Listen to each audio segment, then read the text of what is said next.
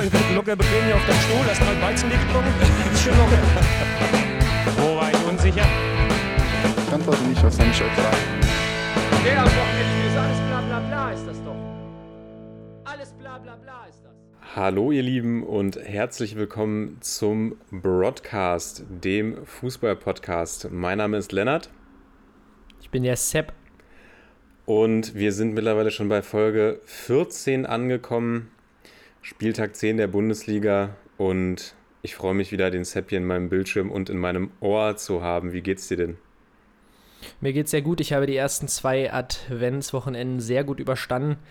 Waren ja auch Fußballwochenenden, deshalb bin ich sehr zufrieden und mir geht es gut. Wie geht es dir denn? Bisher auch gut durchgekommen durch die Weihnachtszeit, ohne familiäre Probleme. Ich wüsste nicht, wo jetzt familiäre Probleme auftreten sollten. Gibt es ja ab und zu. Soll ja zur Weihnachtszeit manchmal so ein bisschen knistern in den Familien. Das ist alles ganz harmonisch. Sehr und schön. mir Das geht's, wünsche ich mir. mir, mir geht's sehr gut. Und hoffe, euch allen da draußen geht's natürlich auch gut. Und auch ihr verbringt eine, so gut es geht, besinnliche Adventszeit. Und ja, mein Lieber, wollen wir in den Spieltag reinstarten? Ja, wollen wir reinstarten. Denn äh, ich würde sagen, es war ja vielleicht doch nicht alles so super am zweiten Adventswochenende. Oder es wurde ja nicht so schön eingeleitet. Genau, ich würde sagen, wir beginnen gleich mal mit dem für dich schmerzhaften Teil. Es tut mir sehr leid, es sagen zu müssen, aber Berlin ist blau. Ja, nach diesem Wochenende ist Berlin blau. Und Berlin war ja. Ja. auch vorher schon ein bisschen blau. 60.000 Fahnen wurden aufgestellt in der Stadt. Geile Aktion. In einer Nacht- und Nebelaktion. Ja, wie, wie, wie, wie bewertest du die Aktion? Wie viele Fahnen hast du einsammeln können? ich bin losgefahren und habe alles eingesagt, was ich finden konnte. Nein, äh, an sich, an sich finde ich, ja, das gab ja jetzt so ein bisschen Ärger da mit den, mit den Bezirksämtern oder mit einem Bezirksamt, dass es eine unangekündigte Werbeaktion war. Ich fand es jetzt ehrlich gesagt ein bisschen unnötig. Obwohl natürlich in der aktuellen Zeit ich jeden Verein verstehe, der versucht irgendwie ein bisschen was fürs Marketing zu tun. Ich fand die Aktion jetzt ehrlich gesagt eigentlich ganz nett. Fand da so die ein, den ein oder anderen Social-Media-Auftritt von Hertha schon so ein bisschen unangenehmer, muss ich sagen, in der Vergangenheit. Aber jetzt die Fahnaktion, ja, mein Gott, ist natürlich nicht cool, wenn man es vorher nicht anmeldet. Da hätte man sich vielleicht mal Gedanken machen sollen. Aber es sollte ja auch so ein bisschen unter diesem, oh, illegale Nacht- und Nebelaktionsmodus stehen. Also von daher hat ja funktioniert, gab Aufmerksamkeit. Weiß jetzt nicht, ob ich äh, ja, ob ich, ob das jetzt nötig gewesen wäre, aber ich denke, das Derby war dann, war dann trotzdem, hatte schon genug Pfeffer drin. So ungefähr um die 20. Minute rum wurde der Pfeffer richtig äh, ausgetragen auf dem Platz. Ja, dazu kannst du uns ja gleich ein bisschen mehr erzählen. Ich fand, grundsätzlich fand ich die Aktion ganz, äh, ganz süß, muss ich sagen, wenn sie denn so gemeint war, wie es denn dann in den sozialen Medien nachher dargestellt worden war, dass die Idee war, dass sich Fans eben Fahnen mitnehmen können und damit ihr Wohnzimmer quasi schmücken. Also, Ja, darf ich da nochmal kurz reinhaken? Nochmal kurz ja, reinhaken? immer ich fand gerne. auch die Aktion von Hertha, das muss ich mal sagen, nicht damit es hier wieder heißt, ich hate hier nur, äh, dass ich diese Aktion letzte Saison war es, glaube ich, dass irgendwie jeder Spieltag einem Berliner Bezirk irgendwie gewidmet war. Ich weiß nicht, ob ich äh, mich da richtig erinnere, ob das letzte Saison war. Aber die fand ich eigentlich ganz cool. Dadurch haben sie so ein bisschen eben die einzelnen Stadtteile mit reingeholt und da irgendwie auch, glaube ich, Tickets verteilt und so eine Geschichten fand ich ganz nice. Aber ich wollte dich nicht unterbrechen. Die, wenn die Leute das mitnehmen sollten nach Hause, ist es natürlich eine, eine sehr schöne Aktion von Hertha. Ja, und ich denke, sie hat gewirkt. Die Wohnzimmer haben gebrannt in Berlin mit, mit den Ja, Hertha-Fahnen. Sie haben zu Hause, sie haben zu Hause von der Couch aus die Hertha nach vorne gepeitscht und das ist ja gemündet in einem, in einem dominanten, grandiosen 3 zu 1 Sieg. und jetzt übergebe ich das Wort an dich und bin gespannt auf deine Analyse. Genau, ich versuche das mal, äh, ja, so anzugehen. Ihr wisst, ich habe ja natürlich gewisse Sympathien für Union, aber nichtsdestotrotz versuche ich es mal normal zu analysieren. Also wir müssen ja ganz klar erstmal sagen, dass Union in Form von Andrich schon so sehr motiviert ins Spiel gegangen ist. Andrich hatte schon ein, zwei Aktionen, wo es ein bisschen brenzlicher wurde. Ähm, wo auch die Hertaner sich dann gut haben fallen lassen ähm, und er auch definitiv auch gut reingegangen ist, wo, er, wo dann schon mal so ein bisschen der Eindruck erweckt wurde, dass er ein bisschen übermotiviert ist. Und die Unioner gehen in, in Führung durch, ähm, durch einen schönen Pass von Ingwertsen auf Avonie, der dann das Ding irgendwie reinmacht. Kommt langsam, wird langsam so ein kleiner Killerstürmer, ein Schuss, ein Tor. Ja, und dann kam in meinen Augen eigentlich so die 20. Minute der Knackpunkt ins Spiel, wo Andrich völlig berechtigt mit hohem Bein ähm, oder nach einem Foul mit hohem Bein dann vom Platz gestellt wird an Toussaint. Und ja, ich denke, das war ehrlich gesagt der Knackpunkt. Da kann ich dich gleich auch nochmal fragen, wo du den Knackpunkt in diesem Spiel gesehen hast. Aber ab da natürlich in Unterzahl und dann 70 Minuten in Unterzahl gegen den Bundesligisten wie Hertha BSC, die ja definitiv Qualität haben, ist es ganz, ganz schwer. Und ich finde aber, ich muss sagen, Union hat das auch bis zur Hälfte sehr, sehr gut gemacht. Also sie haben es wirklich sehr gut weiter verteidigt, diszipliniert verteidigt. Ich habe auch schon oft gesagt, ich bin ein großer Fan davon, wie dann auch Spieler rausrücken und auch die, die wichtigen Zweikämpfe gewinnen bei Union. Und da war ich tatsächlich auch ein bisschen enttäuscht, dass Hertha das nicht besser ausgenutzt hat. Tja, und dann kam aber der folgenschwere Patzer von Lute, der das Ding zur Seite ablegt und dann ja, Kick It Like Pickerick. Wir haben es schon in einer unserer ersten Folgen gecallt, ähm, dass das 1 zu 1 für Hertha macht. Und dann hatte Union tatsächlich auch ein bisschen Pech, muss man dazu sagen. Beziehungsweise Hertha natürlich auch Glück dann beim 2-1 mit dem abgefälschten Ball durch den polnischen Pistolero, wo dann auch, ähm, ja, wo ein gutes Händchen bewiesen wurde von unserem Bruno Labbadia. Aber im Endeffekt muss ich sagen, klar kann man Lute den Vorwurf machen, auch wie er dann beim, ähm, bei der Entstehung vom, vom 2 zu 1, was glaube ich den Ball rausschlägt. Aber nichtsdestotrotz ist für mich das Spiel eigentlich in der 20. Minute war da der Knackpunkt, weil ich glaube, es hätte schon anders laufen können, wenn Union elf Mann auf dem Platz gehabt hätte, gerade eben durch dieses disziplinierte Verteidigen, was, glaube ich, Hertha an dem Tag sehr, sehr schwierig gefallen wäre zu überwinden.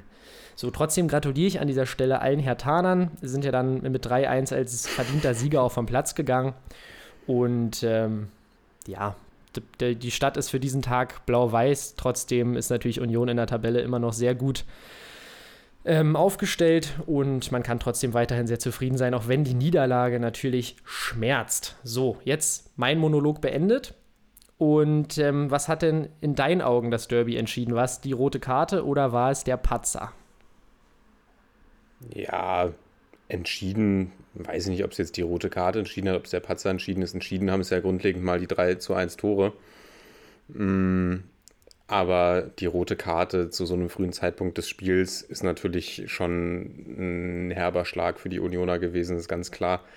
Und dazu eben noch ein Spieler wie Robert Andrich, der ja wirklich auch vorangeht und der, glaube ich, in dem Spiel besonders motiviert gewesen ist, sich da auch, sich da auch reingehauen hat und der sicherlich die Unioner so ein bisschen auch, ja, der da nochmal vielleicht andere Kräfte frei, freigesetzt hätte im Verlaufe dieses Spiels, der ja auch sehr wichtig bis jetzt im Saisonverlauf war für Union und so einen Mann dann zu verlieren, ist natürlich wirklich bitter. Und dann eben, ja, sieht Lute beim, beim 1 zu 1 nicht gut aus und beim 3 zu 1, nee, beim 2 zu 1 war es, glaube ich, ne, als er den Pass ja. spielt. Da ja. wurde jetzt mir auch ein bisschen wurde dann Max Kruse auch ein bisschen in die Verantwortung genommen, warum er ihn denn da in Bedrängnis bringt mit diesem Rückpass. Aber Luther hatte meiner, meiner Ansicht nach auch sehr viel Zeit. Er hätte den Ball wesentlich früher auch rausschlagen können. Ja, das hätte und, er machen können. Stimmt, und hat es ja. eben nicht getan. Und ja, wenn du 70 Minuten in Unterzahl spielst, dann oder und, und dazu noch gegen eine Mannschaft, die die auf einem ähnlichen Niveau agiert, die, die dazu noch eben den polnischen Pistolero von der Bank bringen kann. Del Rosun hat auch mal wieder Einsatzzeit gesehen und hat sich auch sehr gut eingefügt in der zweiten ja. Halbzeit. Also Hertha konnte da auch einfach relativ viel Qualität nochmal von der Bank nachlegen. Und ja, wäre wirklich spannend gewesen für das Spiel, denke ich mal, auch zu sehen, wie es mit elf Mann ausgeht auf beiden Seiten hätte mir auch wirklich gut vorstellen können, dass die Unioner das Ding dann gewinnen, weil eben Hertha am Anfang wirklich nicht gut reingekommen ist, finde ich, und auch dann lange gebraucht hat, bis sie dann letzten Endes irgendwie zum Anschluss gekommen sind und ihre Überlegenheit ausspielen konnten. Aber du hast es schon gesagt, Hertha hat gewonnen, Berlin ist blau-weiß für diesen einen Abend und aber auch mit Blick auf die Tabelle sehen wir, Union steht noch vor Hertha und ich denke, die Niederlage schmerzt natürlich, aber man kann mit dem Saisonverlauf immer noch super zufrieden sein. Was, glaube ich, wesentlich mehr schmerzt, ist der Ausfall von Kruse und jetzt der Verlust von Andrich jetzt auch. Ja, ich übergebe nochmal an dich. Ja, genau, das. Genau, genau. Ich wollte nochmal kurz einhaken an der Stelle. Es hat für mich auch so ein bisschen dem Spiel dann ja, die Attraktivität genommen, dadurch, dass es natürlich eigentlich dann nur noch Unionen war, die verteidigt haben. Und äh, was natürlich wirklich extrem schmerzt, ist die Verletzung, die du gerade schon angesprochen hast, von Max Kruse. Die ist ähm, wenn man jetzt mal rein auf die Scorerpunkte von Max Kruse blickt, ein großer Verlust. Und natürlich ist Max Kruse der Spieler, der so ein bisschen das Offensivspiel belebt bei den Unionern. Trotzdem muss ich sagen, glaube ich, sind die Unioner diese Saison taktisch auch wirklich wieder stark eingestellt. Also ich kann mir schon vorstellen, dass sie weiterhin ganz gut spielen. Die nächsten Spiele sind natürlich jetzt auch mit dem FC Bayern unter anderem sehr, sehr knifflig. Also da muss man natürlich jetzt weiterschauen. Wir hatten das ja schon, ich hatte es ja schon vor zwei, drei Folgen gesagt, dass man jetzt auch natürlich damit rechnen muss, dass ein paar Niederlagen vielleicht auch mal kommen. Und ich finde gut, was du sagst. Also mein, mein Case, den ich einfach mal mache, ist, dass Union ohne, ähm, ich glaube sogar ohne den Patzer von Lute einen Punkt hätte holen können gegen die Hertaner, weil da wirklich ein bisschen die Durchschlagskraft gefehlt hat. Kann natürlich sein, zum Ende raus haben da noch die Kräfte gefehlt, noch die abgefälschten Dinger. Aber nichtsdestotrotz hat sich die Hertha das dann auch verdient, vor allem auch, weil Piatek auch das äh, 3 zu 1 auch wirklich äh, stark macht. Also da hat man auch gesehen, was er auf jeden Fall auch im Abschluss für Qualitäten hat. Da ist er für mich auf jeden Fall ähm, ein ganz, ganz starker Spieler. So. Noch eine Anmerkung? Noch, noch eine bis zwei letzte Anmerkungen. Also einerseits ganz kurz die, die taktische Einstellung der Unioner. Ein Mann, der dafür mitunter sehr verantwortlich ist, hat ja jetzt auch unter der Woche der seinen Vertrag verlängert, Urs Fischer. Bleibt ja. in der alten Försterei sicherlich eine positive Nachricht für alle Unioner.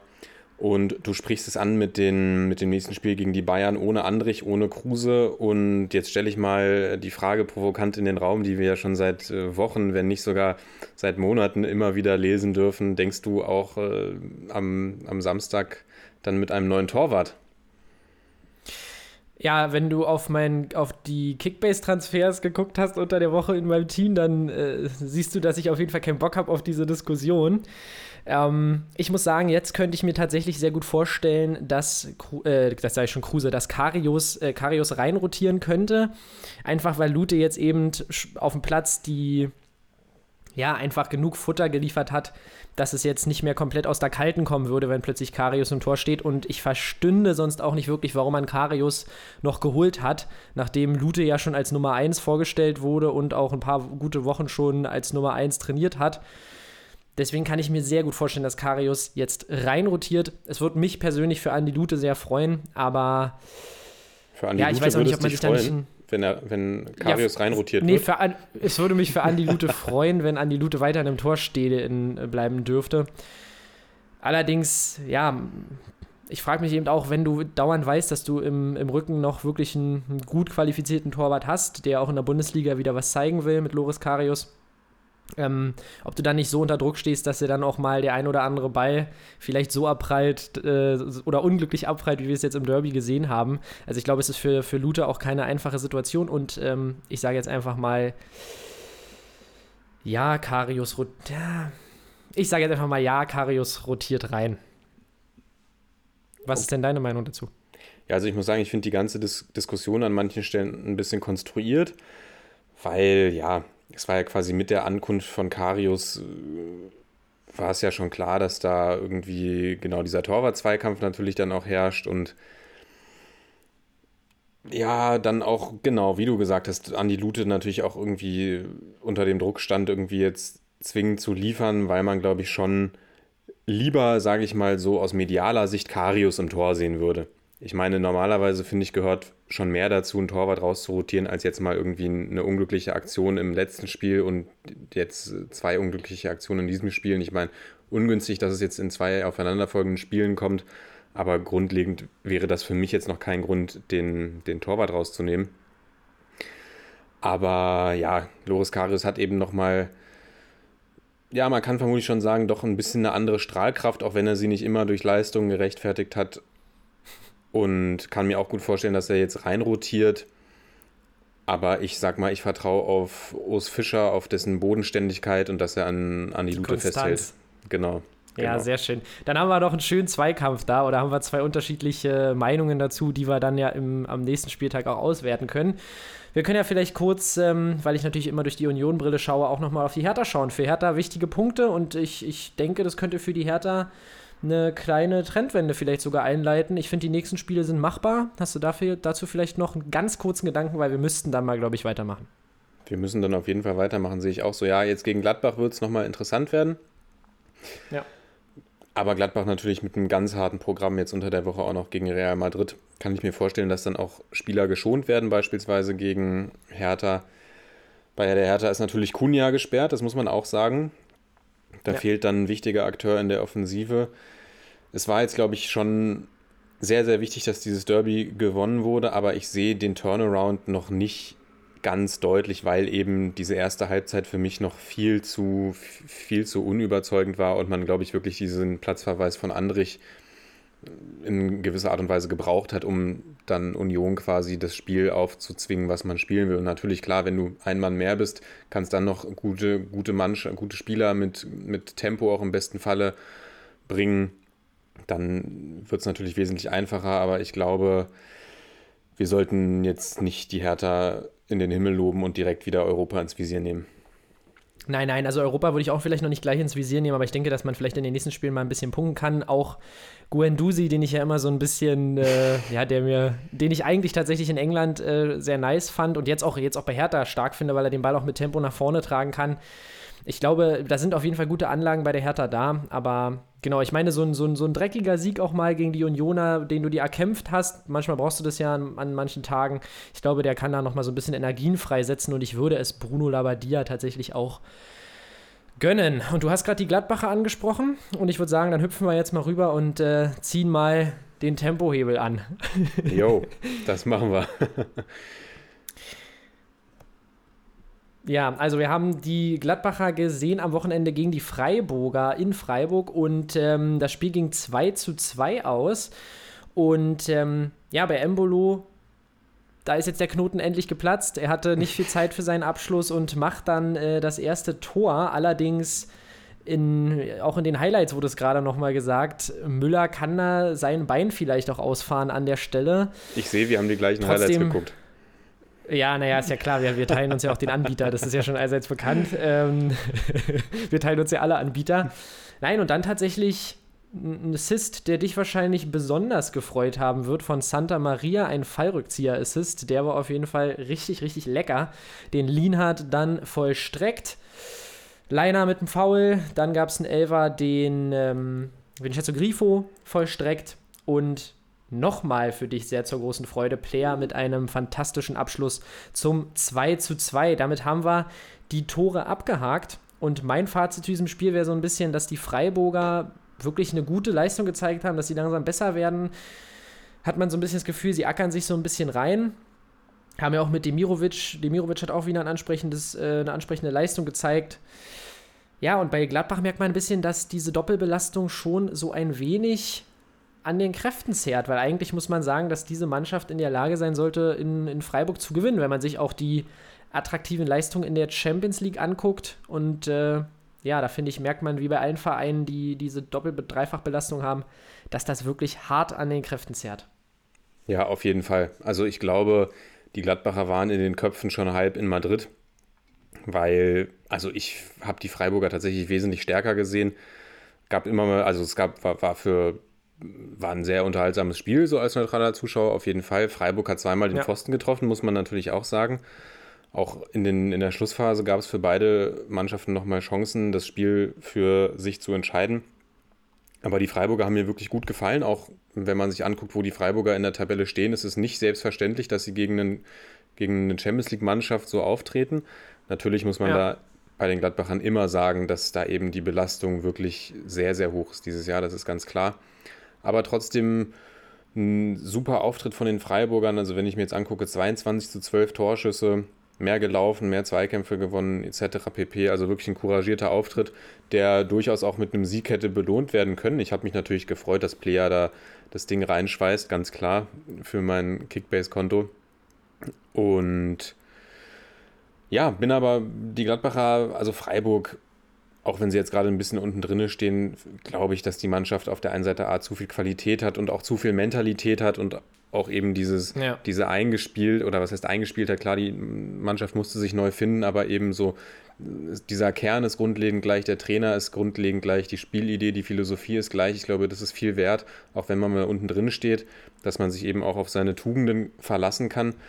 Und die Gladbacher, finde ich, sind, sind einfach super spannend zu beobachten, diese Saison, wie sie diesen Spagat meistern zwischen, zwischen Champions League und Bundesliga.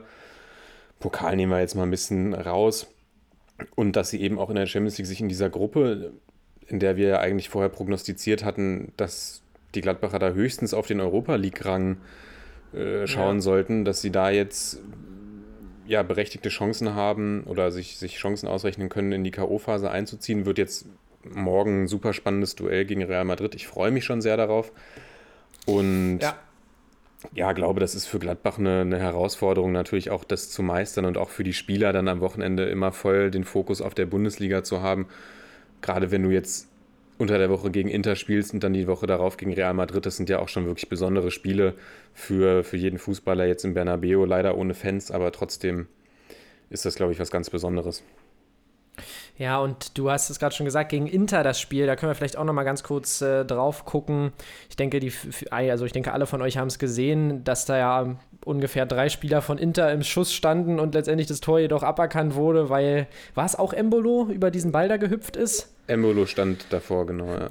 Ähm, genau, also beziehungsweise, ähm, oder nee, ich glaube, er ist nicht mehr über den Ball gehüpft, er ist einfach nur gehüpft und das wurde dann als, als Beeinträchtigung ähm, des Torwarts ausgelegt und äh, das Spiel ging dann an Inter. Das war sehr, sehr bitter. Und ich muss tatsächlich sagen, haken wir diese VAR-Szene ab. Da haben wir nachher noch eine andere strittige VAR-Szene ähm, bei Schalke.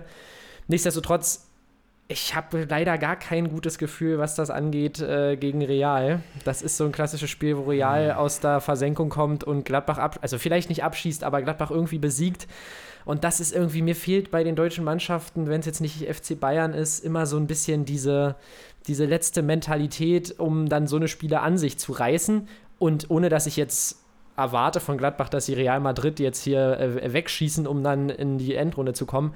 Nichtsdestotrotz habe ich da halt irgendwie gar kein gutes Gefühl, weil diese Konstellation sich jetzt irgendwie so dargestellt hat, dass es irgendwie wieder genau reichen könnte, dass Gladbach es nicht ganz schafft. Und das würde mir echt leid tun, weil sie eben diese fantastischen Leistungen gezeigt haben in den letzten Spielen, wie ich finde. Ja, die Befürchtung habe ich leider auch so ein bisschen, aber ich würde sagen, da lassen wir uns einfach überraschen und drücken morgen, mhm. drücken morgen alle Daumen, die wir haben für die Fohlen und hoffen, dass sie das, dass sie das packen. Ich meine, mit dem Unentschieden wären sie ja wirklich in der K.O.-Phase und das kann ich mir gut vorstellen, gerade weil Real eben auch so ein bisschen, ja, da kriselt es ja, auch schwächeln, so ein bisschen. Aber klar, es wäre mal wieder ein typisches Realspiel, da jetzt, da jetzt wieder loszulegen, gerade wenn jetzt auch Sergio Ramos wieder back in the game ja. ist. Ich wollte schon sagen, ich sehe den schon, ich sehe den schon ganz weit oben stehen bei irgendeinem Standard und das Ding reinköpfen ja, ja. und dann, äh, naja. Oder, einen, auf. Nein, oder, wollen oder wir nicht einen Elfmeter reinmachen.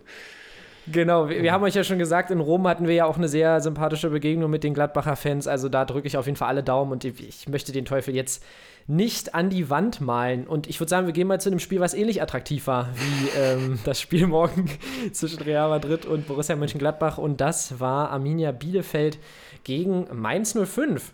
Und das Spiel ging für die Mainzer sehr, sehr gut los, muss man sagen. Zwei gute Möglichkeiten. Trotzdem stand es nach 31 Minuten 2 zu 0 für die Bielefelder durch Prietl und Doan, der mir sehr, sehr gut gefällt, der ja auch gegen Leipzig wirklich viele Chancen hatte, wo man ein bisschen mit der Chancenverwertung hadern kann, aber trotzdem definitiv so ein bisschen der, der Königstransfer von Uwe, von Uwe Neuhaus. Aber wollen wir vielleicht mal kurz, äh, du kannst ja gleich gerne noch was zu Doan sagen, aber wollen wir vielleicht kurz mal noch über Mateta sprechen, der ja mit seiner extrem geilen Hackenschussaktion definitiv sich versucht, hier in unsere äh, Szene des, des Spieltags reinzuspielen. Also ich, ich muss sagen, ich, äh, wenn er den reinmacht, ist er natürlich der geilste Typ äh, Deutschlands. Aber nichtsdestotrotz kann er das an, in der Situation cleverer machen. Und ich finde, man kann es auch besonders cleverer machen, wenn man mal in die Tabelle schaut und äh, sieht, wo die Mainzer da stehen. Da kann man auch versuchen, das Ding sicher reinzumachen, oder wie siehst du das? Ja, schön, dass du es dir auch notiert hast. Ich habe hier auch äh, Mateta-Hacke mit fünf Fragezeichen versehen auf meinem Zettel stehen. da musste ich, genau, ich, ich war schon gespannt, deine Meinung dazu zu hören. Ist ja schön, dass du es auch ansprichst, äh, weil ich erinnere mich ja wirklich gut, dass du damals auch auf den Jubel von, von Jan-Luca Waldschmidt äh, etwas irritiert reagiert hast und ja auch wir auch den Mateta-Jubel gefeiert haben. Und wirklich, ich habe die Szene gesehen und habe mir gedacht, Junge, Junge, ich glaube, Jean-Philippe Mateta sollte nochmal irgendjemand erklären, dass die gerade im Abstiegskampf spielen und vielleicht auch und vielleicht ihm auch nochmal erklären, gegen wen die da nämlich spielen. Die haben ja jetzt nicht gegen Bayern gespielt, sondern die haben gegen einen direkten Tat. Konkurrenten gespielt. Und das hätte dem Spiel durchaus eine andere Wendung geben können, wenn er da entweder also versucht, ja. den selbst reinzumachen oder rüberlegt. Statt, statt er da versucht, irgendwie das Tor des Jahres zu erzielen und kläglich scheitert, ja. Und der gute Trend wurde unterbrochen von Mainz, wurde durchbrochen, kann man sagen. Man hat jetzt ein bisschen das Gefühl, es geht bergauf und dann verliert man gegen Bielefeld und bringt sich eigentlich so ein bisschen in eine ähnliche Situation, wie man vorher war, muss ich persönlich sagen. Deshalb wäre es gerade wichtig gewesen, dass man da vielleicht in Führung geht und ganz wichtiger Sieg für Bielefeld, oder? Auf jeden Fall ein ganz wichtiger Sieg. Also beide Mannschaften sind ja auch quasi mit dem schlechtesten Start ihrer Bundesliga-Geschichte gestartet. Das ist ja auch nochmal interessant zu erfahren. Die Mainzer haben die letzten Spiele, letzten drei Spiele nicht verloren. Da, wie du sagst, war man, glaube ich, hatten wir alle das Gefühl, da, da ist was in Bewegung. Grundlegend will ich das jetzt auch nicht absprechen wegen der Niederlage. Ich meine, die Bielefelder Tore waren auch beide abgefälscht. Aber ja. das, das muss man den Bielefeldern dann auch zugute, zugute halten. Manchmal brauchst du eben auch ein bisschen Glück, wenn du im Abstiegskampf stehst. Und dann hatten sie eben wir haben ihn, wir haben ihn viel gelobt. Er ist so eine ambivalente Persönlichkeit bei uns hier im Podcast. Wir haben ihn viel gelobt, wir haben ihn viel gescholten.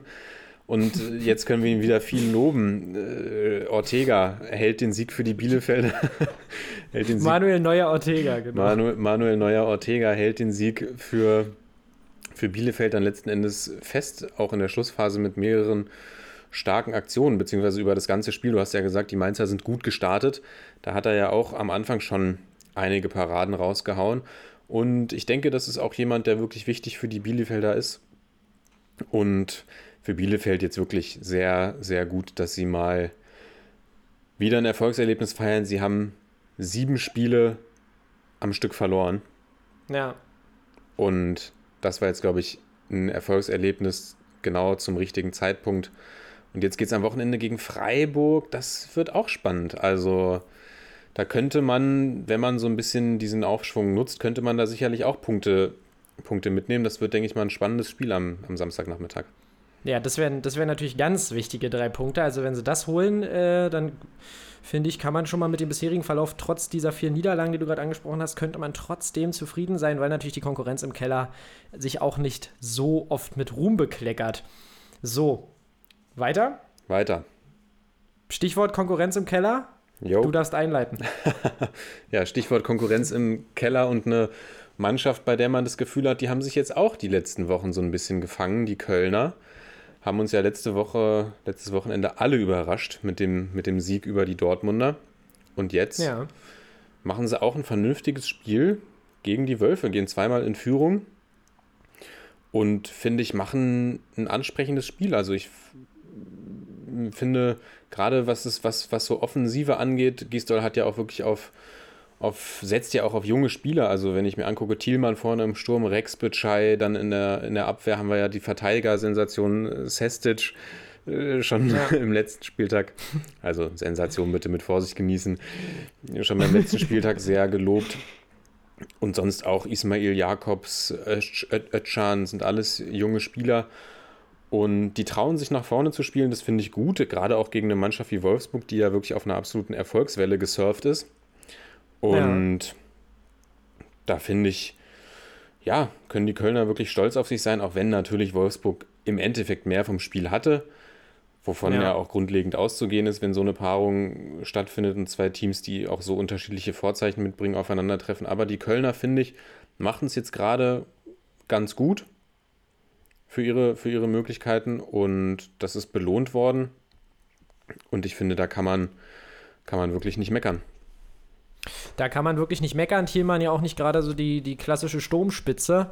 Nichtsdestotrotz äh, macht er das Ding, macht er sein Tor, macht das Tor auch gut, auch wenn ich sagen muss, da bei der Ballannahme, das, das sah natürlich cool aus. Nichtsdestotrotz war das, glaube ich, auch ein bisschen äh, glücklich, wie er den Ball da am Fuß behält.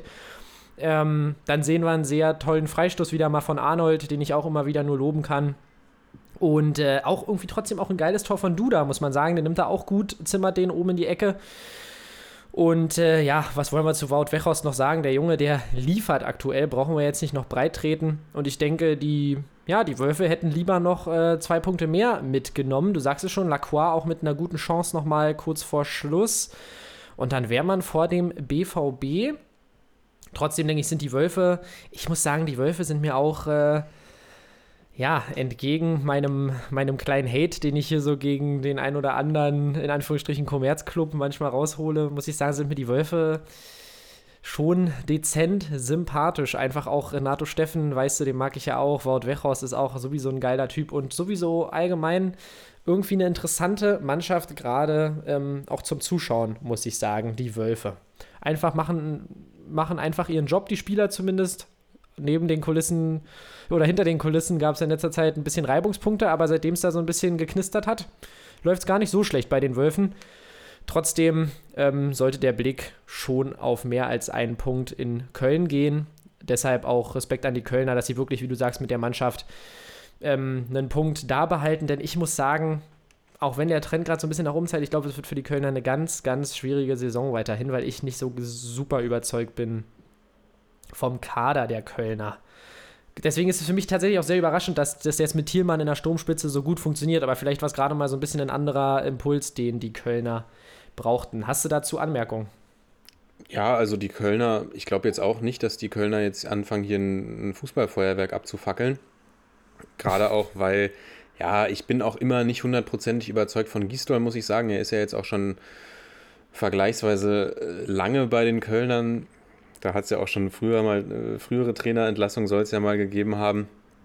Und das erinnert mich jetzt vielleicht auch so ein bisschen an die letzte Saison, als die Kölner eben schlecht dastanden. Dann kam Gisdol und hatte irgendwie so einen, hat einen, kleinen, einen kleinen Lauf gestartet mit dem Kölner Team, aber letzten Endes war man nie so wirklich überzeugt von der Spielidee und hat dann eben davon gelebt, dass, dass man da diesen kleinen Zwischenspurt hatte und dass es eben auch ja, Mannschaften gab, die einfach noch schlechter waren. Ich meine, die Saison mhm. gibt es ja auch speziell eine Mannschaft, die noch viel, viel schlechter ist. und ich freue mich ja. schon, äh, dar darüber wieder zu sprechen. mm, ja, aber ich denke auch für die, für die Kölner wird es schwer werden. Deswegen ein wichtiger Punkt, denke ich mal, auf dem Weg zum Klassenerhalt. Und die Wölfe werden sich sicherlich ärgern, dass sie da nicht mehr mitgenommen haben. Aber trotzdem gibt der, gibt der Trend oder geben die letzten Spiele ihnen auf jeden Fall recht. Sie stehen auf Rang 5. Mit dem Sieg wären sie sogar auf Rang 4 gestanden. Und wirklich eine Mannschaft, die spannend ist zu beobachten, die sich wirklich gefunden hat. Und die, glaube ich, wirklich auch, ja, ich sage es immer wieder, die eben davon profitieren, jetzt nicht finanziell momentan, aber eben leistungstechnisch, dass sie nicht in Europa vertreten sind. Und ja. ich denke, von den Wölfen können wir diese Saison und in den nächsten Spielen einiges erwarten. Ja, da freue ich mich drauf. Eine Mannschaft, von der wir auch mehr erwartet haben, muss man sagen, sind die Dortmunder Borussen. Und äh, da gab es mal unser Lieblingsergebnis, und zwar ein 1 zu 1 in Frankfurt. Endlich, endlich wieder. Genau, endlich, endlich mal wieder ein 1 zu 1. Und äh, wie Lucien Favre sagte, mit einem Unentschieden ist ja immer okay. Ich denke mal, das sehen nicht alle Fans von Borussia Dortmund so und das sehen, glaube ich, auch nicht alle Verantwortlichen bei Borussia Dortmund das äh, so cool. Man muss sagen, man hat auch gegen, gegen gute Frankfurter gespielt, die in der ersten Halbzeit den Dortmund dann sowieso sehr gut äh, Paroli äh, geboten haben, relativ früh im Spiel durch Kamada in Führung gegangen sind. Und ja, in der zweiten Halbzeit haben wir eine Leistungssteigerung gesehen. Rainer, der sehr schön ausgleicht mit einem wirklich satten Schuss. Aber ich muss sagen, es gibt so ein paar Kandidaten beim BVB, wo man sich wirklich langsam so ein bisschen fragt, ähm, sie bekommen die Spielzeit, aber sie liefern dann irgendwie nicht so richtig ab. Julian Brandt wirkt in seiner Rolle nicht so richtig zufrieden. Jetzt am Wochenende als Stürmer eingesetzt. Mir fehlt auch bei Moda Hut wieder so ein bisschen der Blick. Das sind da manchmal so Spieler und da können wir vielleicht, ich weiß nicht, du hast ja gesagt, du hast noch eine schöne Frage vorbereitet, auch glaube ich zu Dortmund.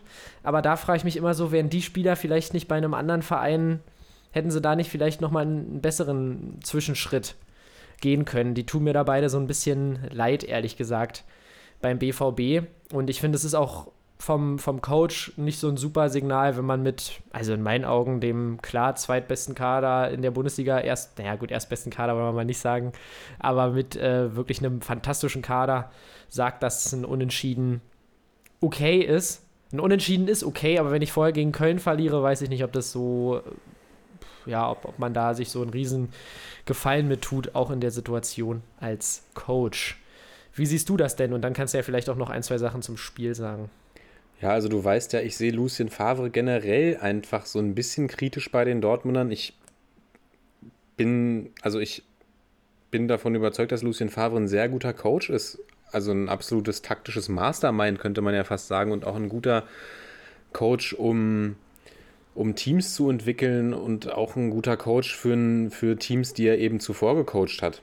Aber ich glaube, er ist nicht der richtige Trainer für Dortmund. Er steht ja auch eh immer wieder so ein bisschen in der Kritik. Und er strahlt für mich einfach nicht das aus, was du mit diesem Kader ausstrahlen müsstest, weil, ja, du hast es gesagt, der klar zweitbeste Kader der Liga. In der Spitze sind die Bayern sicherlich besser aufgestellt. In der Breite könnte man schon fast darüber sprechen, ob die Dortmunder nicht besser aufgestellt sind, weil wenn man sich anguckt, wenn alle fit sind, wen man in Dortmund von der Bank bringen kann. Also da hast du in der Offensive oder allgemein im Mittelfeld und, und in der Offensive super, super viele Spieler, wenn ich mir angucke, Hazard, Brandt, Guerrero, Sancho, Reus, Reina etc. pp. Vermutlich habe ich jetzt noch jemanden vergessen, da Hut, Chan, Witzel, Delaney. Das sind alles super Spieler und, und mit überdurchschnittlichem Bundesliganiveau und sich dann hinzustellen und zu sagen, und klar, auch wenn man jetzt diese Saison in Dortmund ich glaube, in der letzten Saison hat man ja klar gesagt, man will die Bayern angreifen. Diese Saison hat man ja, glaube ich, so offenkundig kein Ziel ausgegeben. Aber das ist natürlich trotzdem das Ziel der Dortmunder und, und natürlich auch, wenn ich mir angucke, von einem Spieler wie Mats Hummels beispielsweise ganz klar das Ziel, die Meisterschaft zu gewinnen. Ja, und natürlich. wenn du dich dann als Trainer nach dem Spiel hinstellst und sagst, ja, er ist mit dem 1-1 in Frankfurt zufrieden, naja, also das, und du weißt, ich bin kein Dortmund-Fan, aber da stellen sich dann selbst mir so ein bisschen die Haare auf, weil ich denke, ja, das sollte man auch einfach für, für die Spieler, die den Anspruch haben zu gewinnen, wenn ich jetzt den Artikel über Haaland gelesen habe im Kicker, dass Mino Raiola erzählt, Haaland habe ihn angerufen nach den vier Toren von Hertha und war wütend, dass er nicht noch ein fünftes geschossen hat. Klar, könnte man jetzt auch ins Reich der Fabeln äh, verorten, diese Geschichte, aber grundlegend ist das, glaube ich, schon der Spirit, der so bei vielen Spielern in der Mannschaft herrscht. Und ich finde, das muss der Trainer dann auch einfach verkörpern. Ja, ja, ja. genau. Das, das dazu, habe ein bisschen weiter ausgeholt jetzt. Ja, ist mm. völlig in Ordnung. Sonst zum Spiel kann ich gar nicht mehr so viel sagen. Ich weiß nicht, ob du gesagt hast, dass Mokoko zur Pause eingewechselt wurde. Seine erste. Ich glaube, ich habe es äh, nicht gesagt, nee. Ja, wie auch immer seine erste, seine erste komplette Halbzeit in der Bundesliga gespielt hat. Im Anschluss wurde dann ja so ein bisschen gesagt, ja, er muss sich noch an das Tempo gewöhnen, was in der Bundesliga herrscht. Und Überraschung. Alle dachten, er ist der neue Haaland. Und Nein, ja, aber mach weiter. zusammenfassend kann man sagen, der Liga der Dortmunder stottert in der, der Liga der Dortmunder, äh, der Motor ja. der Dortmunder stottert in der Liga so ein bisschen und ja, ich bin gespannt, wie es dann am nächsten Spieltag weitergeht. Da spielt man gegen die Stuttgarter, die ja auch nicht angenehm zu spielen sind. Und nee, definitiv nicht. Da können wir uns, denke ich mal, auch drauf freuen am Wochenende. Ja, und vor allem, äh, ich würde sagen, wir gehen dann jetzt gleich mal weiter zu den Bayern, weil gerade auch die Bayern ja äh, auch nicht gerade komplett souverän durch die Liga gehen. Sie spielen natürlich trotzdem super, haben die meisten Tore in der Liga und sind Erster, aber da hat man auch so ein bisschen das Gefühl, dass die Dortmunder sich da mal wieder so eine Möglichkeit äh, von der Schippe springen lassen, die Bayern mal richtig anzugreifen in der Liga. Genau, und eben jene Bayern spielen 3 zu 3 gegen RB Leipzig und ich muss sagen, es war wirklich zum Gucken ein wirklich geiles Spiel. Ähm, Gerade eben, weil die Bayern aktuell defensiv so ja, leicht wackelig agieren. Aber wenn ich dann gesehen habe, wie Forsberg da auch im Zentrum mit Tempo die Bälle nach vorne trägt, also da, äh, ja, ich weiß, ich habe ja vor ein paar Folgen gesagt, ich gucke Leipzig gegen PSG beispielsweise nicht so gerne. Aber wenn ich dann die Leipziger gegen Bayern gesehen habe, dachte ich mir so, Mensch, die spielen eigentlich schon wirklich einen tollen Fußball. Das muss man ihnen tatsächlich lassen. Und Julian Nagelsmann ja, und äh, natürlich, ich glaube, die Szene, über die man reden muss, ist definitiv wie Manuel Neuer, der in den letzten Monaten wirklich wieder fantastisch war, beim 1 zu 0 für Leipzig rausgestürmt kommt und ein Kunko denkt sich, okay, ähm, ich ziehe den Ball nach links und schiebe ihn einfach ein, Manu, ist das okay? Genau, ähm, ja, da sah Neuer natürlich nicht ganz so super aus. Ähm, nichtsdestotrotz muss man auch sagen, dass der Bayern-Defensive echt so ein bisschen das Tempo fehlt. Und, und der Knaller war wirklich die 3-2-Führung für, für Leipzig, wo Forsberg, Forsberg, genau, Forsberg komplett allein gelassen wird und keine Ahnung, der hätte ja noch drei Liegestütz machen können und das Ding dann noch über die Linie köpfen können. Gefühlt, also das macht mir dann langsam schon so ein bisschen, ja, Sorgen, was dann auch die Champions League angeht für den FC Bayern.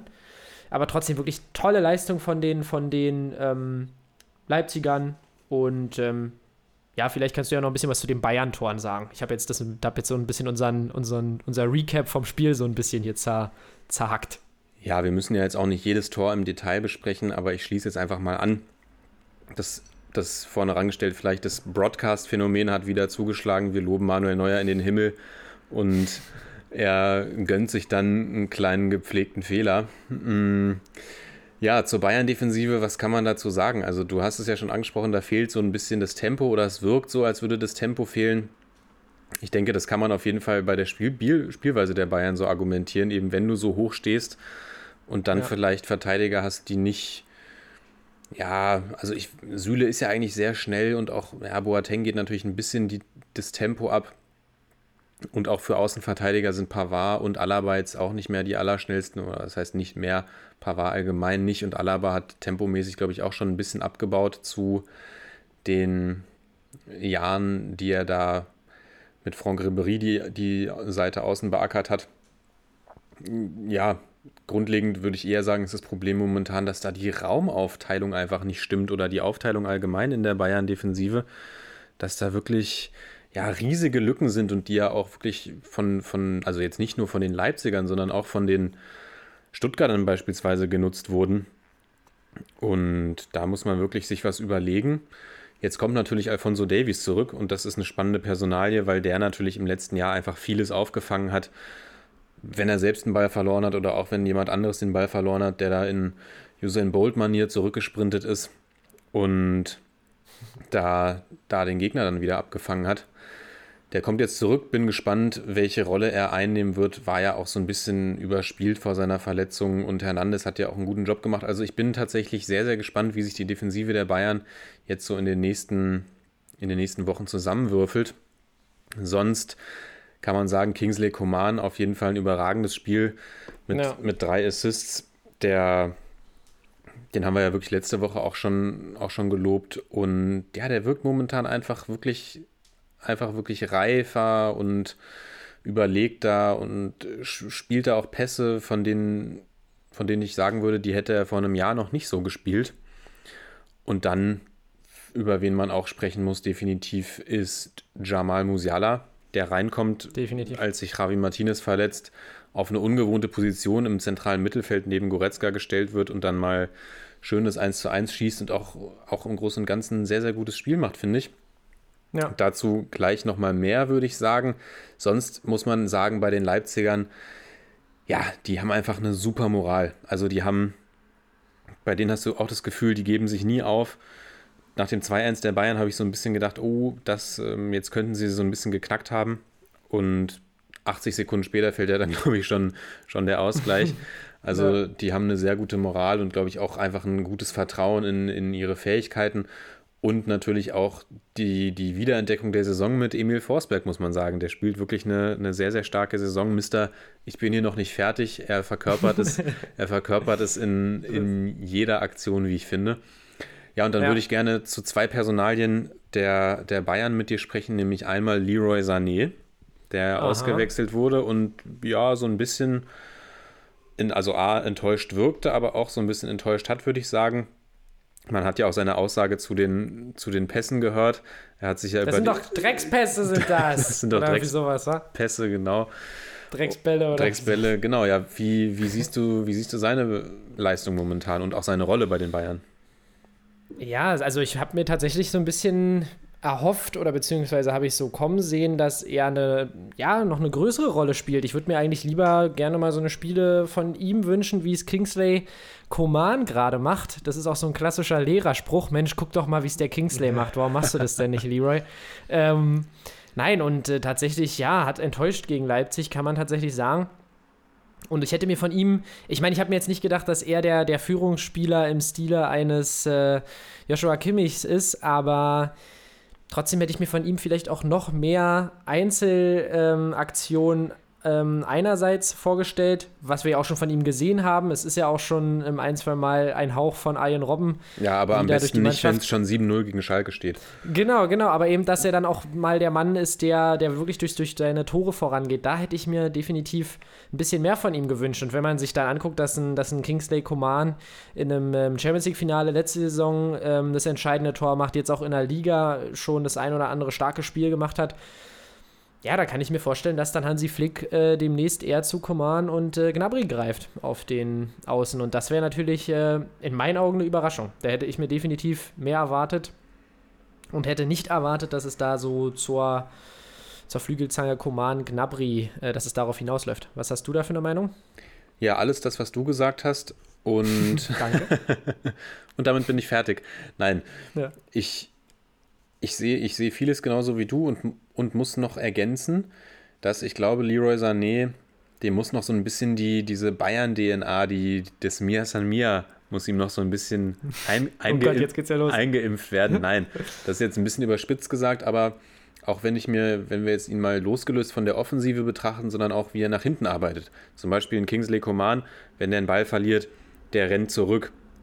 Allgemein arbeitet der mit zurück in der Defensive und sicherlich hat er da auch nicht zwingend Lust drauf, aber das ist eben das Spiel, was in München von einem Flügelspieler auch erwartet wird, von einem offensiven Spieler Ja. und er setzt das gut um, wie ich finde.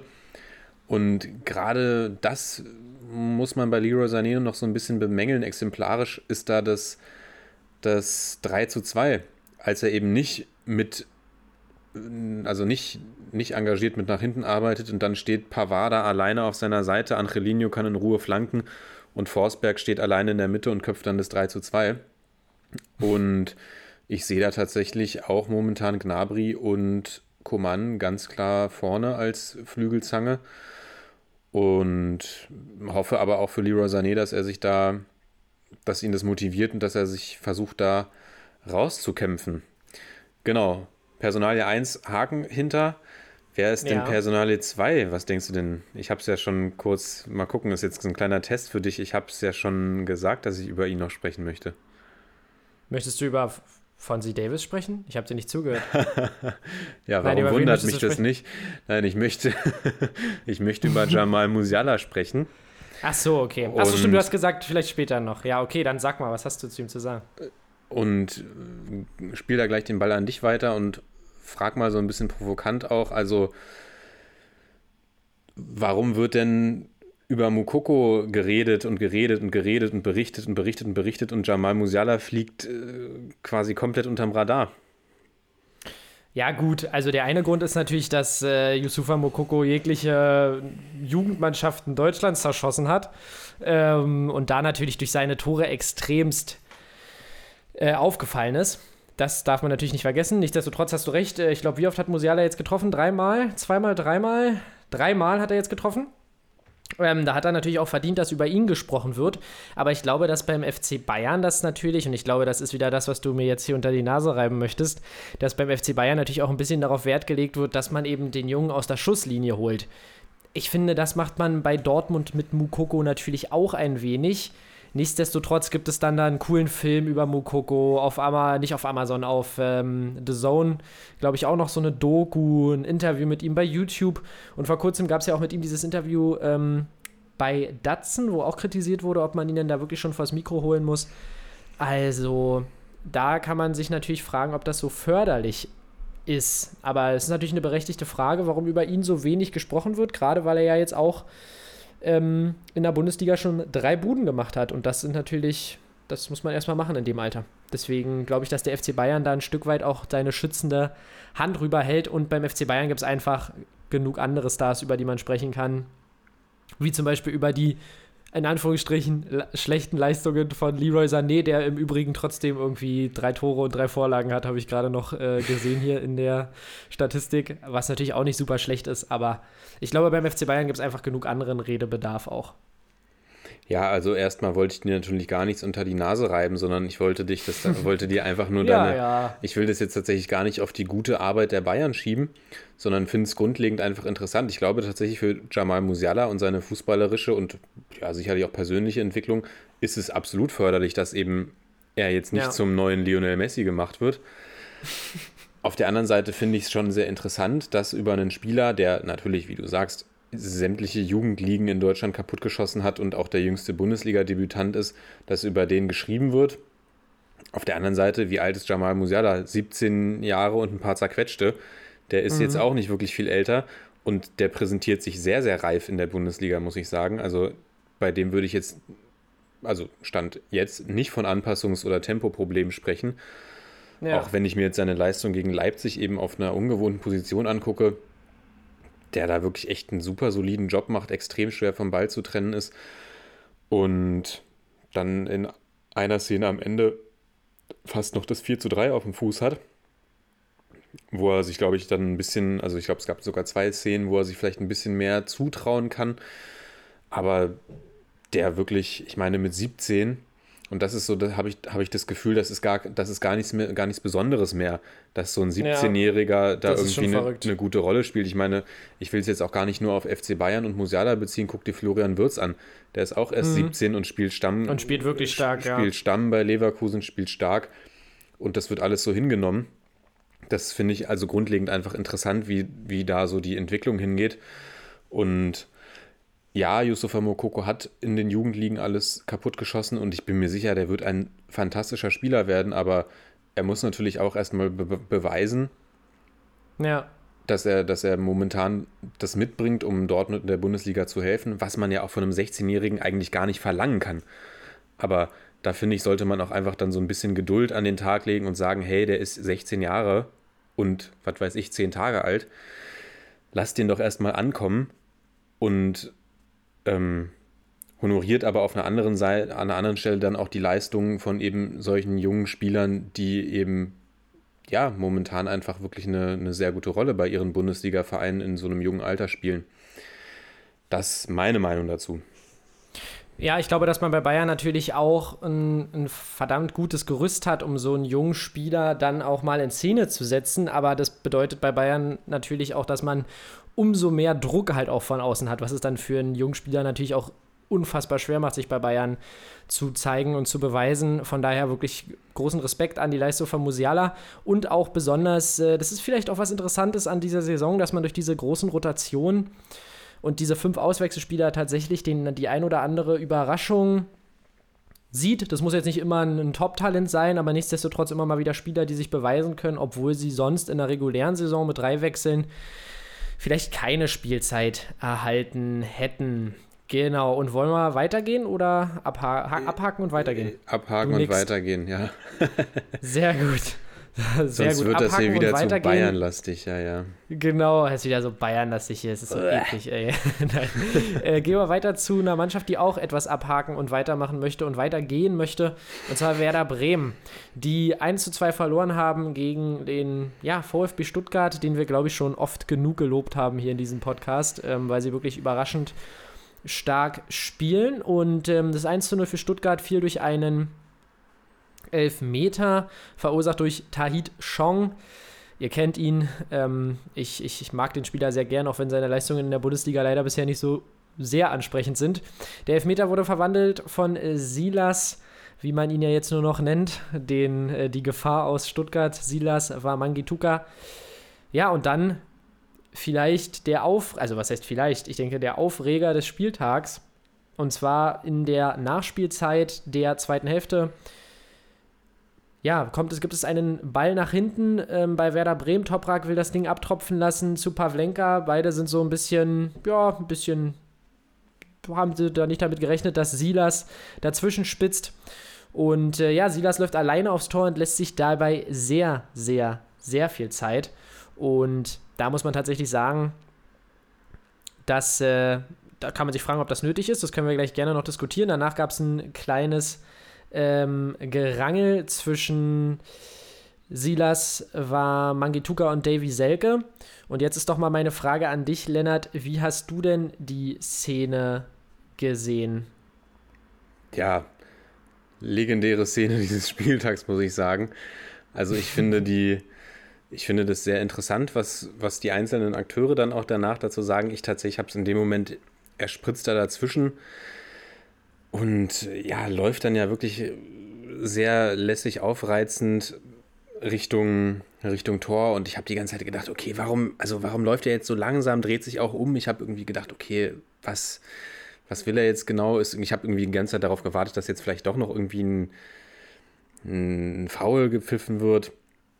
Und ja, dann hat er, hat er das Ding da reingeschoben und macht das 2 zu 0 für die, für die Stuttgarter und kriegt dann danach eben von, von Davy Selke eine gehörige Ansage reingedrückt. Also da habe ich mich dann natürlich auch wieder sehr äh, drüber amüsiert, muss ich sagen. Ja, und im, im Nachgang haben dann eben viele gesagt, das ist unsportlich etc. pp. Die Stuttgarter haben gesagt, Silas ist überhaupt nicht unsportlich und er wollte da nur Zeit für uns herausholen. Auf mich hat es tatsächlich auch und also man hat es ja auch in Spielen, vielen Redaktionen gelesen, dass auch viele Redaktionen irgendwie gespalten waren.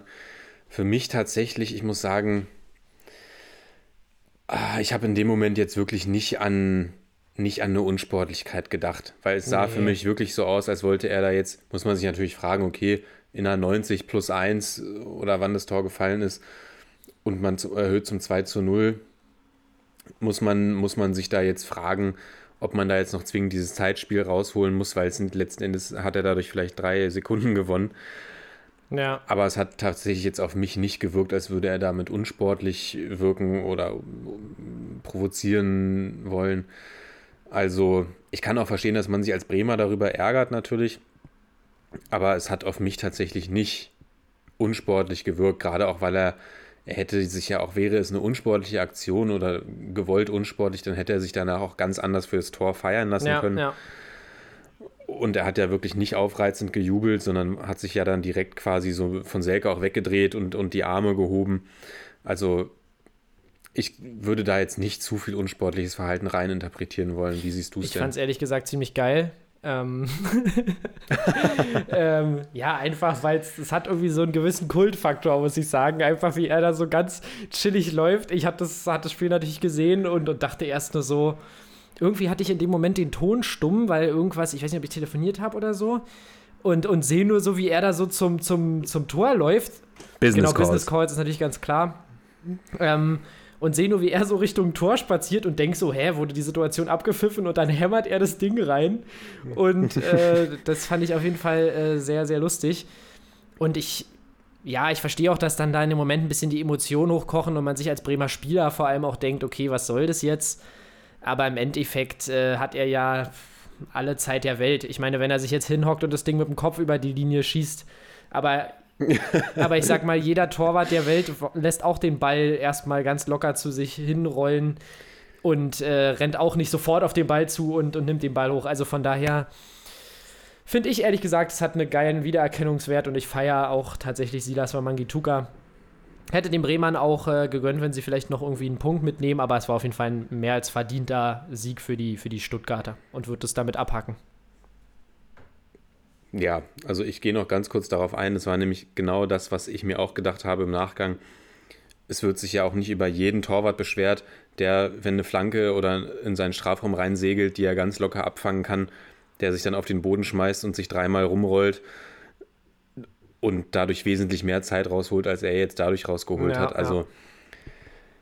ich finde, man kann darüber, also wenn man das Bedürfnis hat, darüber zu sprechen, kann man darüber sprechen. Also ich finde es ehrlich gesagt unsportlicher, wenn sich dauernd bei jedem, sorry, dass sich dauernd bei jedem Zweikampf irgendwie hingeschmissen wird. Darüber haben wir ja letztens auch schon eben, uns eben. unterhalten. Also das finde ich ehrlich gesagt unsportlicher, wenn man aus jedem Ding ähm, versucht, irgendwie einen Foul zu machen. Ähm, ja, nee, jetzt hätte ich einen geschmacklosen Witz machen können, aber den lasse ich. Äh, ich finde das wirklich unsportlich, wenn dann nur noch durch die Gegend geflogen wird. Und äh, das finde ich, da finde ich dann die Aktion von Wamangituka nicht so dramatisch. Ich würde sagen, wir brauchen jetzt nicht so viel zur Tabellenkonstellation beider Teams sagen. Stuttgart natürlich mit, mit, mit tollen drei Punkten. Nee, ich will jetzt noch was zur Silas-Aktion bringen sich, Nein, bringen Spaß, sich, bringen sich damit wieder auf den achten Rang. Und für die Werderaner, ja, die müssen jetzt auch langsam wieder ein bisschen nach unten gucken. Da wäre es langsam auch mal gut, wenn sie mal einen Sieg geholt hätten. Sie hatten ja viele Unentschieden, aber ein Sieg würde den Bremern definitiv auch mal gut tun. Und da habe ich mich wieder perfekt selbst eingeleitet, denn wem? Welchem ja. Team würde denn noch ein gut sie, sie gut tun? Ja, erzähl es uns doch ja, bitte. Leute, da dürft ihr alle drei mal raten, und zwar Schalke 04. Und ich würde sagen, ja, wir müssen jetzt nicht jedes Tor der Leverkusener nochmal unbedingt durchgehen, aber besonders sollten wir mal auf das erste Tor gucken, denn da äh, durch das Eigentor von Ciao, wie man ihn ja, Ciao, wie man ihn ausspricht, da kann man definitiv drüber streiten, ob äh, Dragovic mit seinem Wrestler-Move da nicht gefault hat. Und ähm, ja, der VAR schaut drauf und sieht nichts. Ich denke, in meinen Augen ganz klar darf man das Tor eigentlich nicht zählen lassen. Natürlich gibt es immer Gerangel im Strafraum, aber Dragovic geht ja schon auch wirklich äh, beherzt rein. Ich will jetzt auch nicht, dass er dafür eine Karte kriegt oder irgendwas, aber ich finde, da kann man schon drüber sprechen, ob dieses Tor zählen muss. Aber wie es immer so schön ist, wenn es scheiße läuft, läuft es scheiße. Und äh, das hat sich wie ein roter Faden durchs ganze Spiel gezogen. Schripski verballert noch den Elfmeter, dem, den er bekommt. Ich hätte mich sehr gefreut, wenn er nicht minus 80 Punkte bei Kickbase gemacht hätte, knapp. ähm, und ja, ich hatte ihn aufgestellt, aber darüber möchte ich jetzt wirklich nicht mehr reden. Ja, genau. Und ähm, danach gab es ja diese, diese Worte von wegen, wir sind so viel gelaufen und das kann man den Schalkern auch nicht absprechen, aber man muss wieder sagen, sie waren wieder chancenlos und sie brauchen irgendein Erfolgserlebnis, aber mir fehlt langsam, ja, ich habe es schon so oft gesagt, mir fehlt einfach äh, der Glaube. Vielleicht kannst du ja noch was sagen zur VAR-Aktion und ähm, zur Situation der Schalker.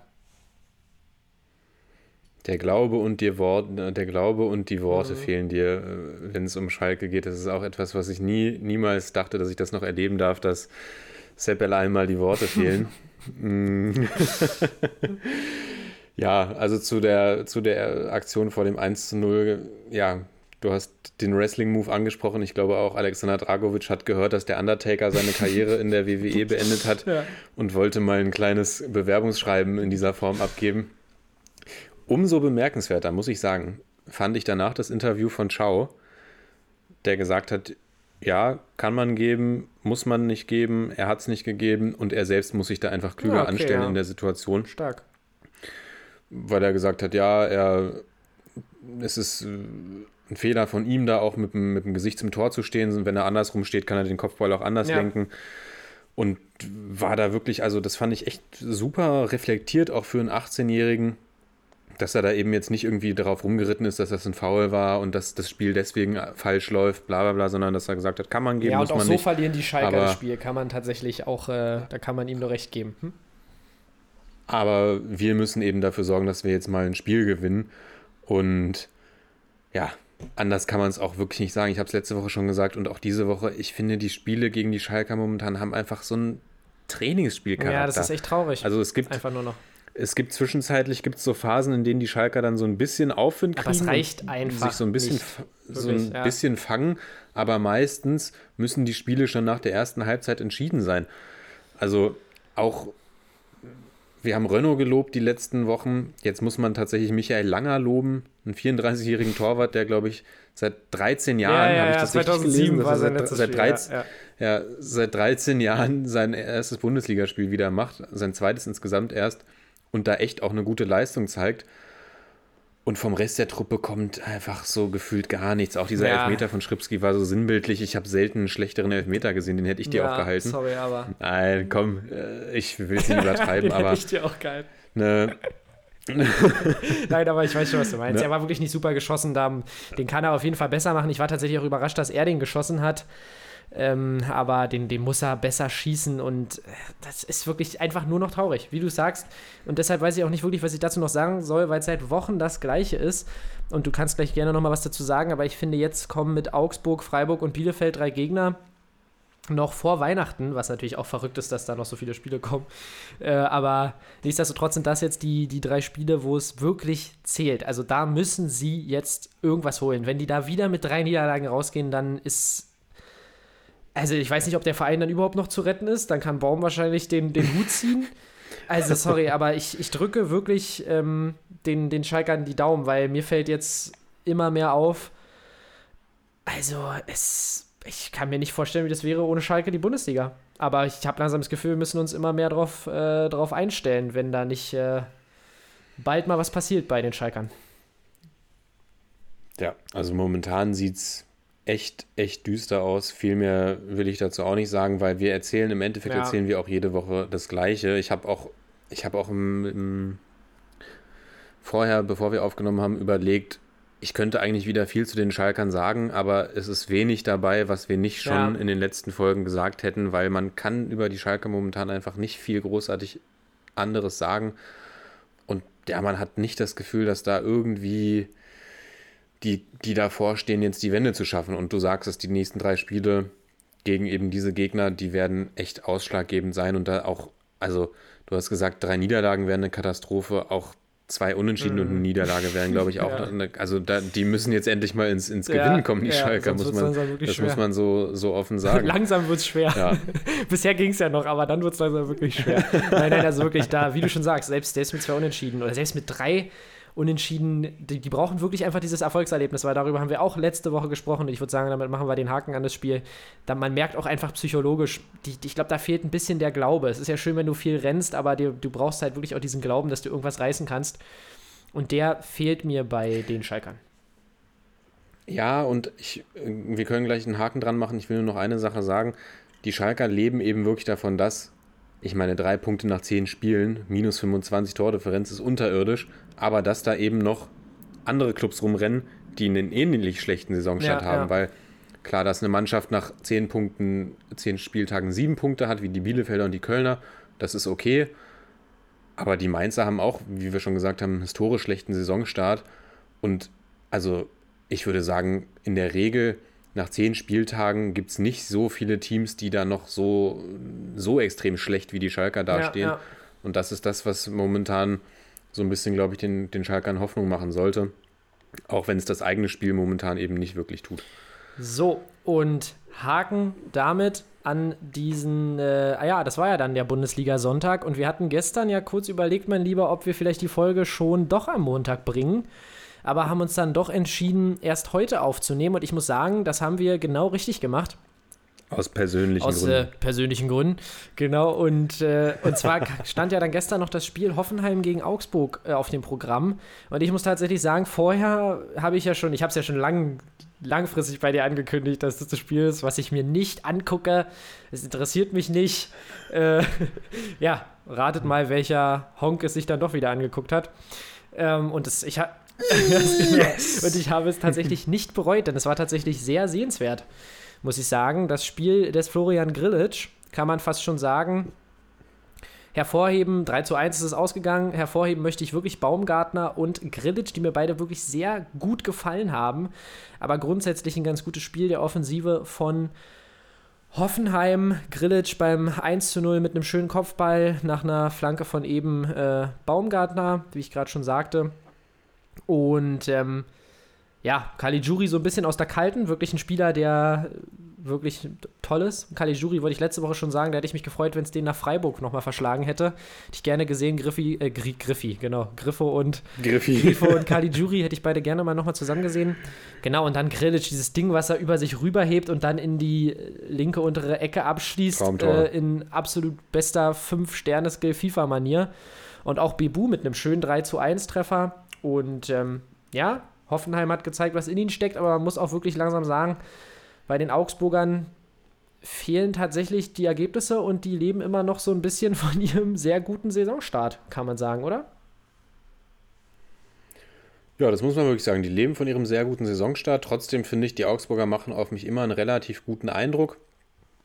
Eben weil da so Spielertypen wie Caligiuri beispielsweise dabei sind. Also Caligiuri war wirklich der absolute Königstransfer bei den Augsburgern, der da echt ähm, ja, immer für ein Tor gut ist, auch ein absolutes Mentalitätsmonster ist.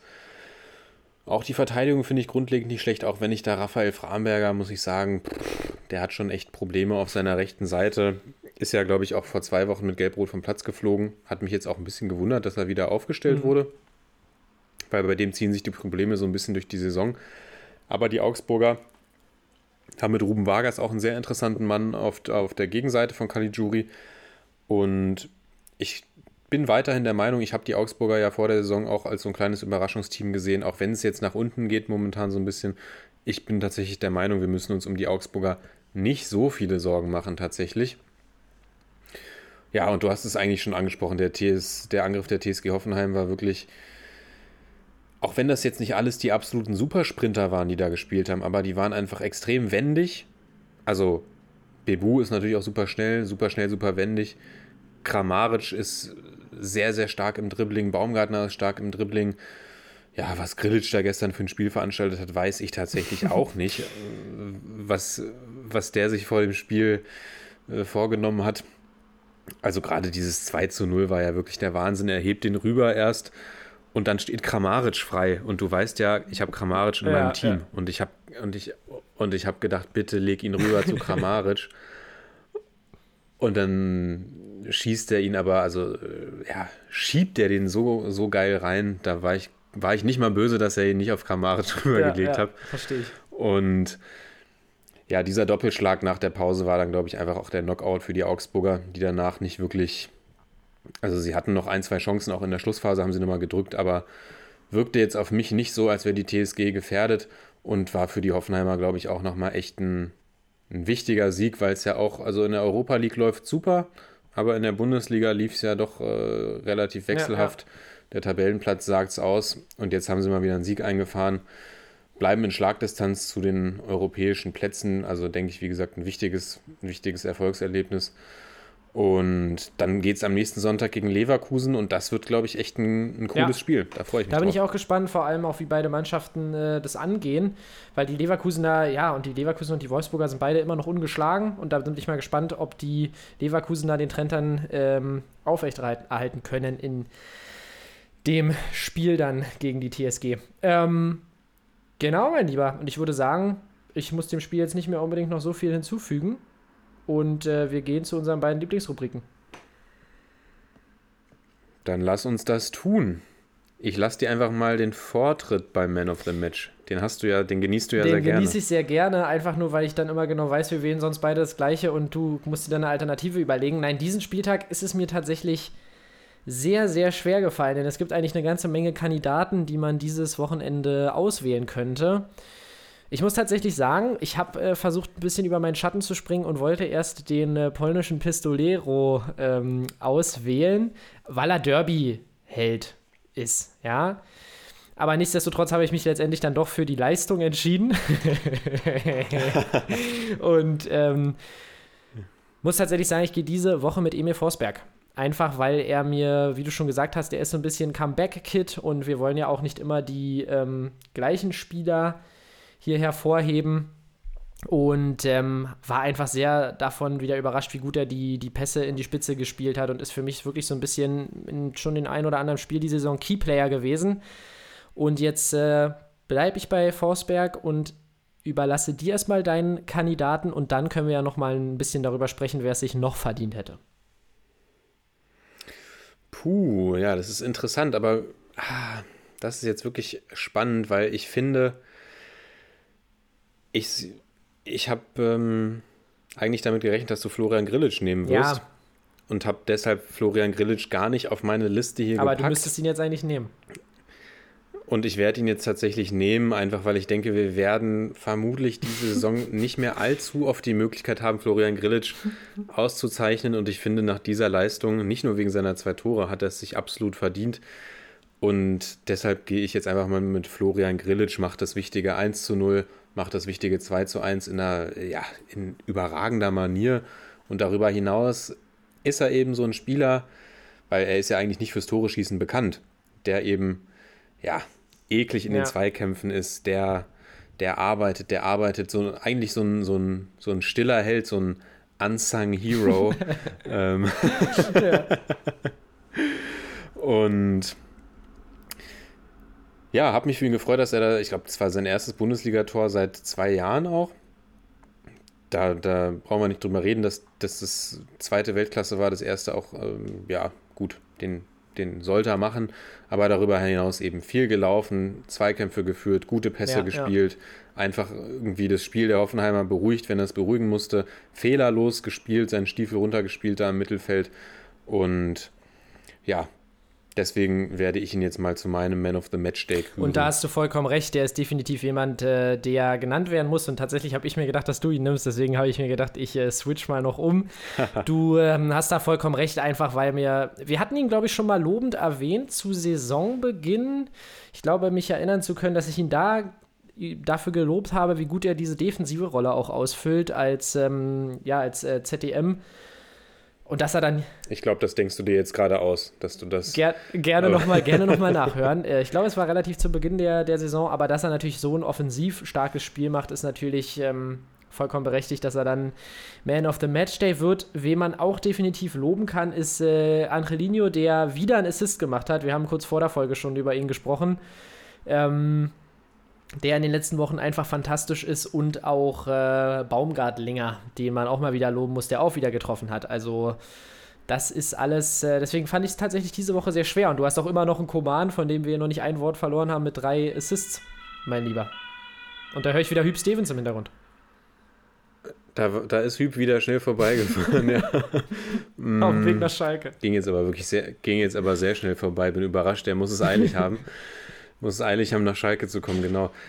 Na, Coman stand bei mir tatsächlich auch in der Verlosung. Ich habe mich dann so ein bisschen dagegen entschieden, weil ich dachte, ja, bei einem 3 zu 3 ein Man of the Match zu küren, ich finde, so ein Man of the Match macht für mich auch immer noch aus, dass er das Spiel so ein bisschen für seine Mannschaft gewinnt. Ja. Klar, wenn es 5 zu 5 ausgeht und Coman macht fünf Tore, dann kommt man auch nicht drum rum. Aber bei Coman habe ich so ein bisschen auch die Hoffnung oder denke auch, der ist momentan so gut in Form, den werden wir an anderer Stelle auch nochmal ganz gut nehmen können.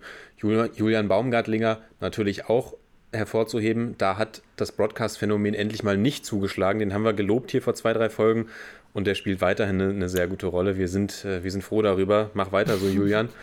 Und dann habe ich hier auch noch Lukas Radetzky auf der Liste stehen, der natürlich den Elfmeter von Schripski hält, den Nachschuss von weiß ich, ich glaube, es nee, war, war Raman. Oh, jetzt hört mal genau ich hin. Glaub, es war Raman. Jetzt fährt er, jetzt.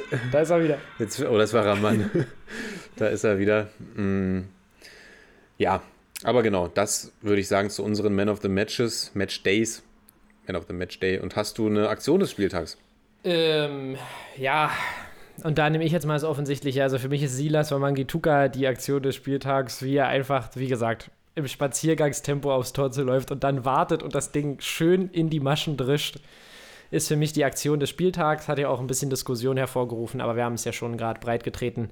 Für mich auf jeden Fall die Aktion des Spieltags und jetzt viel Spaß dabei, dir was anderes rauszusuchen. Aber es gibt ja noch ein, zwei Kandidaten.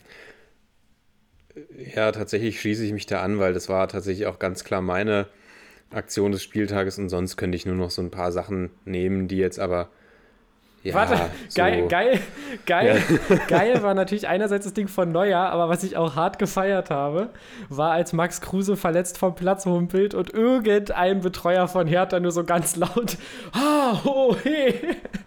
Und ich dachte mir so, Alter, geil, da würde ich ja jetzt auch kotzen. Aber ähm, ich hoffe, da gab es keine böse Absicht. Ich möchte das jetzt nicht unterstellen und möchte vielleicht ähm, ich glaube, wir kommen ja da noch langsam zum Ende dieser Folge, möchte ich einfach auch nochmal sagen, dass es mich, trotzdem es sehr geschmerzt hat, ich mich trotzdem sehr freue, dass es dieses Berlin-Derby gibt, weil ich einfach finde, und äh, das soll jetzt hier keine Fake-Verbrüderung sein oder irgendwas. Es ist schon richtig, dass man sich neckt und dass man äh, eine gewisse Rivalität hat. Das würde dir eh keiner abkaufen. Genau, aber nichtsdestotrotz feiere ich es tatsächlich, dass man dieses Berlin-Derby hat. Und äh, das ist äh, ja Berlin einfach würdig und auch wenn man in die Geschichte von Berlin guckt, finde ich das tatsächlich sehr geil, dass wir jetzt zwei große Vereine haben und ähm, ein Team, das um Europa spielt und eins, das ähm, jetzt endlich wieder mal drei Punkte geholt hat. Da kommt hier jetzt nochmal der Geschichtsabiturient in dir raus. Ich stoppe das jetzt mal. ähm, ja, ich würde sagen, ich erzähle einfach noch eine ganz kurze, ich, ich lasse euch mal über den Tellerrand hinausblicken oder die, die über den Tellerrand hinausblicken wollen. Ich nehme einfach mal noch eine Aktion aus einer anderen Liga, aus der Serie oh, ja. A, als Aktion des Spieltages, Schön. die natürlich auch uns beide gestern komplett in Ekstase versetzt hat beim Spiel von Florenz gegen Genua. Und äh, ja, wer es, wer es so ein bisschen verfolgt, die Viola steht ganz schlecht da momentan diese Saison. Und Genua steht aber noch schlechter da. Und Genua geht in der, weiß ich nicht, 85. oder sowas in Führung. Und dann gibt es wie in Italien nicht, nicht unbedingt unüblich sechs Minuten Nachspielzeit. Und äh, ja, die, die Viola versucht mehr schlecht als recht irgendwie nach vorne zu spielen. Ich habe irgendwie, ich habe auch schon wieder Nachrichten an dich verschickt und mich darüber aufgeregt, wie schlecht die auch spielen. Und dann kommt quasi die letzte Flanke rein, kommt die letzte Flanke rein und in der, ja, 90 plus 6 war angesagt, 90 plus 8 fällt dann der 1 zu 1 Ausgleich für die Viola nach einem Wirrwarr im Strafraum, das seinesgleichen sucht. Drischt Milenkovic das Ding unter die Latte zum 1 zu 1 und ja, an die nächsten fünf Minuten kann ich mich gar nicht mehr erinnern. Das war einfach, ich war übermannt von meinen Gefühlen. Potsdam wurde abgebrannt, Junge, alles klar. Genau, da haben, da habe ich mich auf jeden Fall gefreut und ich glaube, was ich so unseren Chat-Nachrichten entnehmen konnte, haben wir, haben wir uns beide Ja. doch sehr darüber gefreut, über diesen Punkt gegen Genua. Was für ein es war Ereignis. wieder Werbung für die Serie A, wirklich. Also wie du schon sagst, sechs Minuten angezeigt, irgendwie, ich glaube irgendwie, es war irgendwie wirklich 97., also kurz bevor die 98. Minute dann gestartet wäre. Und sie hämmern das Ding wirklich noch rein. Es gab, auch, es gab auch keine Aufstellung mehr, es gab auch keine Formation mehr. Klar, es waren nur noch irgendwie lange Bälle nach vorne. Boya Valero hat die Dinger nur noch nach, nach vorne gekloppt. Ähm, ja, aber ich, also mit dem Punkt kann man natürlich trotzdem überhaupt nicht zufrieden sein, aber wie er zustande kam, war natürlich äh, äußerst, ja, war wieder äußerst schön. Dann guckt wieder 88 Minuten Serie A, es passiert gar nichts und das Drama hebt sich für die letzten paar Minuten auf. Hat mich auf jeden Fall auch sehr gefreut. Genauso wie diese grandiose Folge mit dir mal wieder, ähm, die wir wieder gut gestreckt haben, Junge, Junge, Junge, Junge. Aber zu Recht.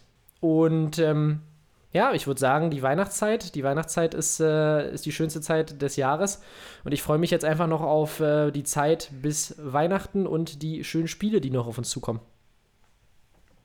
Ja, zwei schöne Spiele oder mehrere schöne Spiele haben wir ja auch heute Abend noch. Ich äh, würde sagen, wir entlassen euch gleich, aber welches Spiel guckst du dir denn heute Abend an? Guckst du dir Leipzig gegen Menu an oder guckst du dir die Reunion von Messi und Ronaldo Also ich werde an? mir auf jeden Fall die Reunion äh, reinziehen, aber vielleicht sepp ich auch ab und zu mal rüber zu Leipzig, weil wie gesagt, die Leipziger spielen ja einen, tollen Fußball. Aber Messi gegen Ronaldo, ich denke, das sollten wir noch mal mitnehmen, solange wir noch können. Alles klar. Okay, dann haben wir auch auf jeden Fall auch unsere, unsere Fernsehtipps für heute Abend an den Mann gebracht, wobei das natürlich wenig bringt, wenn die Folge draußen ist. Aber wir sind gespannt, welche Spiele ihr euch anschauen werdet, drücken den Leipzigern die Daumen und ja, ich persönlich drücke auch dem FC Barcelona und Lionel Messi die Daumen. Ich oute mich hier als Messi-Fan und genau, damit würde ich sagen, verabschiede ich mich auf jeden Fall und wünsche allen da draußen eine schöne Woche und dann natürlich auch einen schönen dritten Advent, ihr Lieben. Macht's gut. Ciao, genau, ciao. bis dann. Ho, ho, ho.